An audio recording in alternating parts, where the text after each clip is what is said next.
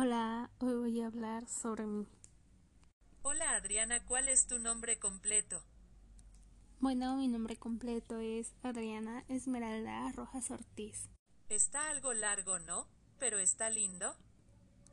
Eh, Y dime Adriana, ¿cuál es la licenciatura que cursas? Bueno, actualmente estoy cursando en enfermería semestre 2021B. Orale, mucha suerte. Es una gran carrera. Sí, lo sé, es una carrera que requiere muchísimo esfuerzo, pero sé que valdrá la pena el resultado final ya que voy a poder ayudar a muchas personas. Cambiando de tema, ¿qué esperas de la clase de contemporáneo? Bueno, como dije a principios de la clase, a mí me gusta bailar y yo espero poder desenvolverme correctamente.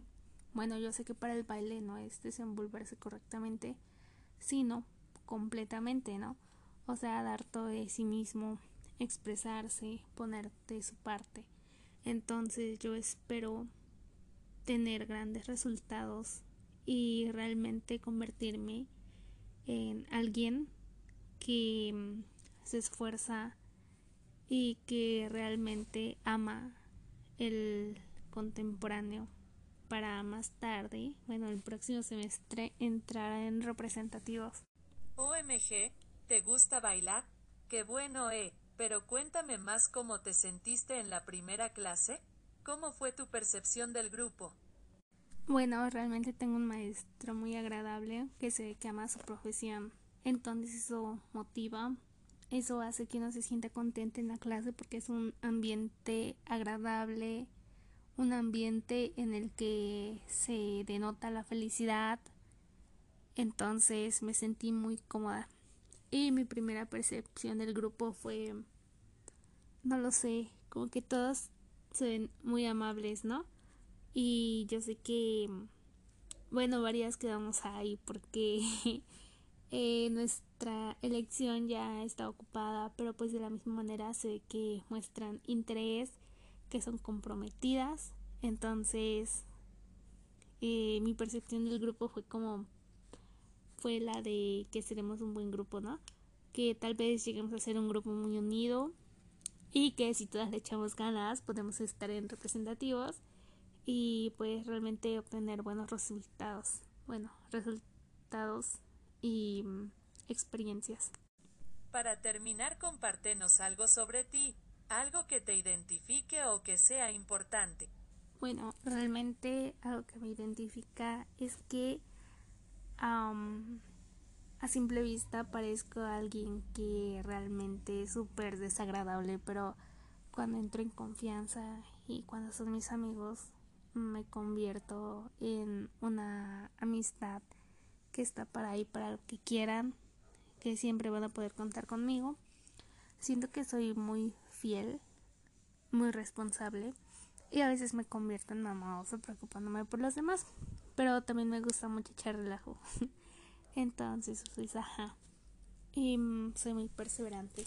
Es algo que también me identifica, porque cuando me propongo algo, lo consigo. Así tarde yo más tiempo de lo estimado.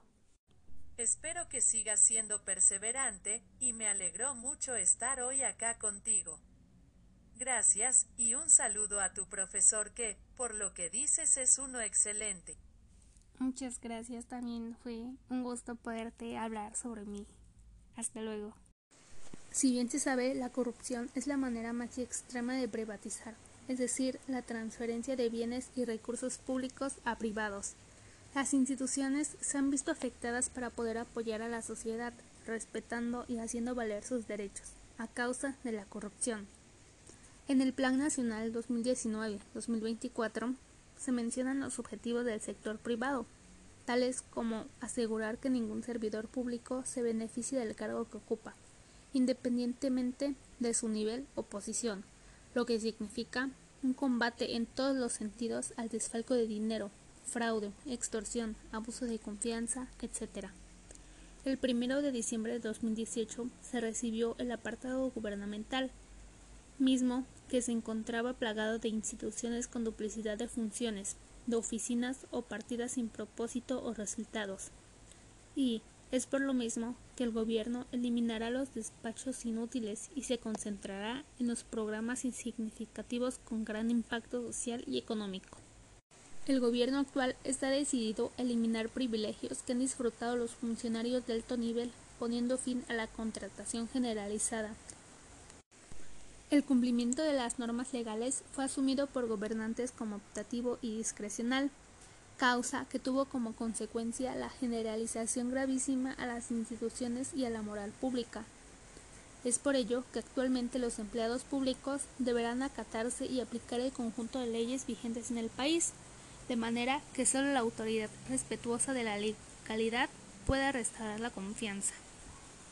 De la misma manera, se eliminará el robo de combustible y la evasión fiscal, se combatirá el lavado de dinero, el tráfico de armas y otros ilícitos que no podrán perpetuarse sin la complicidad entre infractores y funcionarios públicos. Las diferencias entre salarios serán reducidas al mínimo dependiendo el rango y el nivel. Durante años, el poder político en México ha sido distorsionado y pervertido entre equipos descubiertos y grupos empresariales, de manera que ha sido imposible distinguir unos y otros. Por ello, las instituciones gubernamentales fueron puestas al servicio y usadas para la creación, consolidación y expansión de fortunas, de manera que diversos consorcios han disfrutado y han hecho una perversa proyección política, legislativa, judicial y administrativa. El gobierno federal se ha puesto como objetivo separar los dos ámbitos y así poder restaurar el principio constitucional de que todo poder público dimana del pueblo y se instituye para beneficio de éste. En materia de seguridad nacional y pública, el Ejecutivo Federal ha emprendido un cambio de paradigmas. Los gobernantes pretendieron resolver la inseguridad y la violencia delictiva mediante acciones de fuerza militar y policial, y el llamado populismo penal, el cual consiste en endurecer los castigos a las acciones delictivas. Sin embargo, como resultado, se obtuvieron miles de muertos, desaparecidos, lesionados, una crisis de derechos humanos, una descomposición institucional sin precedentes y un grave daño al tejido social. Con la seguridad de que la violencia genera más violencia, y tomando en cuenta el reclamo ciudadano por la inseguridad, el actual gobierno ha decidido cambiar las medidas de guerra por una política de paz y seguridad integral hasta que las raíces del descontrol delictivo y la pérdida de seguridad misma tengan como objetivo inmediato la reducción de los índices delictivos. Por ello que la Estrategia Nacional de Seguridad Pública ha establecido los siguientes objetivos. 1. Erradicar la corrupción y reactivar la Procuración de Justicia. 2. Garantizar empleo, educación, salud y bienestar. 3. Pleno respeto a los derechos humanos. 4. Regeneración de ética de las instituciones y de la sociedad. 5. Reformular el combate a las drogas. 6. Emprender la construcción de paz. 7. Recuperación dignificante de las cárceles. 8. Articular la seguridad nacional, la seguridad pública y la paz. 9. Repensar la seguridad nacional y reorientar a las Fuerzas Armadas. 10. Establecer la Guardia Nacional. 11. Coordinaciones nacionales, estatales y regionales. El marco constitucional de México ha establecido una institucionalidad representativa que está conformada por funcionarios electos por la sociedad, es decir, por medio de las elecciones, lo que significa un mandato temporal. Esta misma ha ido conformando una clase política separada del pueblo, que terminó actuando en función de sus propios intereses y ese proceso se vio acentuado en el periodo neoliberal, cuando se conformó una pequeña élite que manejó el país a su antojo, sin atender las necesidades nacionales y atenta únicamente a la expansión de sus negocios. Es necesario establecer el mecanismo de revocación del mandato como forma efectiva de control de los mandatos sobre los mandatorios y de corrección de ineficiencia y de malas prácticas y actitudes en el ejercicio gubernamental. La sociedad debe tener el derecho de incidir en las determinaciones de poder. Es por ello que el gobierno federal someterá a consulta las decisiones estratégicas de interés nacional, consulta a las poblaciones, usar el conjunto de interés regional y local, someterá el veredicto de las comunidades, las acciones gubernamentales que les afecten o involucren. De esta manera, se el convenio 169 de la Organización Internacional del Trabajo. La relación de México con Estados Unidos es el compartir más de 300 kilómetros de frontera, y esta está marcada por una historia de invasiones, despojo territorial e intervenciones, pero también por un intenso intercambio económico, cultural y demográfico. Por ello pertenecen al Tratado entre México, Estados Unidos y Canadá, T-MS y TLCAN. El hecho de la salida de las poblaciones enteras de sus lugares de origen fueron consecuencia de las políticas económicas aplicadas por los mismos gobernantes, políticas que tuvieron como consecuencias la aniquilación de la industria nacional, el abandono del campo, el incremento de la pobreza, el desempleo y la marginación, la eliminación de los mecanismos de redistribución y de movilidad social, y la agudización de la inseguridad y la violencia factores que detonaron la virtual huida de conaciones hacia el norte en busca de trabajo, seguridad, perspectivas de vida. Sin embargo, las autoridades migratorias mexicanas sometían a toda suerte de atropello a los inmigrantes extranjeros en el territorio nacional, demoliendo así toda autoridad moral para defender a nuestros connacionales al norte del río Bravo. Y es por ello que el gobierno federal defenderá los mexicanos en Estados Unidos, con respeto a la soberanía del país vecino y con todos los instrumentos legales a su alcance. En el presente sexenio, el objetivo gubernamental es impulsar la igualdad como principio rector, la igualdad efectiva de derechos entre mujeres y hombres, entre indígenas y mestizos, entre jóvenes y adultos, y es por ello que se comprometerá en la erradicación de las prácticas discriminatorias que han perpetuado presión en sectores de poblacionales enteros. En la cuarta transformación, el objetivo más importante del gobierno es que en 2024 la población de México esté viviendo un entorno de bienestar. El estado de bienestar no es concepto nuevo, ya que desde el siglo XIX los movimientos obreros impulsaron en muchos países del mundo las reivindicaciones que más tarde habrían que quedar plasmadas en políticas sociales, tales como los servicios universales y gratuitos en educación y salud, las vacaciones pagadas, la jornada máxima de trabajo y los salarios mínimos. Actualmente el antiguo orden bipolar ha desaparecido, la revolución digital ha trastocado las viejas lógicas del comercio y de las relaciones sociales.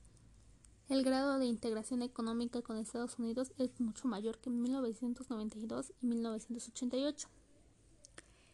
El Gobierno de México se ha comprometido a impulsar el desarrollo sostenible, que actualmente se ha evidenciado como un factor indispensable del bienestar. Este se define como la satisfacción de las necesidades de la generación presente sin comprometer la capacidad de las generaciones duras para satisfacer sus propias necesidades. Se han impulsado programas como Sembrando Vida, Jóvenes Escriben el Futuro, Jóvenes Construyendo el Futuro, Tandas para el Bienestar. Durante el periodo, el sistema de educación pública fue devastado por los gobiernos olarcaicos. Se pretendía acabar con la gratitud de la educación superior se sometió a las universidades públicas a un acoso presupuesto al descendentes. Los ciclos básicos y medio superior fueron vistos como oportunidades de negocios para venderle al gobierno insumos educativos inservibles a precios inflados y se emprendió una ofensiva en contra de las escuelas normales rurales. Millones de personas no tienen acceso a ninguna institución o modalidad con el sistema de salud pública, ya que este es un sistema insuficiente ineficiente, depaudado y corroído por la corrupción. Es casi normativo que los pacientes de hospitales del Estado tengan que llevar sus propios materiales de curación y que se vean obligados a esperar meses antes de ser sometidos a una intervención quirúrgica, tanto que la saturación de los quirófanos como por descomposturas o faltantes de equipo. La reforma energética impuesta para el régimen anterior causó un daño gravísimo a Pemex y a CFE. El pasado sexenio, la producción petrolera cayó en una forma tan sostenida que México pasó de ser exportador a importador de crudo y combustible refinado. Sin embargo, la producción de las entidades privadas fue insignificante a pesar de la ventajosa condición en las que recibió las concesiones correspondientes. Es por ello que se ha buscado la rehabilitación de las plantas de producción de fertilizantes para apoyar los productos agrícolas y que Pemex y la CFE vuelvan a operar como palanca de desarrollo nacional. El gobierno federal promoverá la investigación científica y tecnológica y apoyará a estudiantes y académicos con becas y otros estímulos en el bien del conocimiento.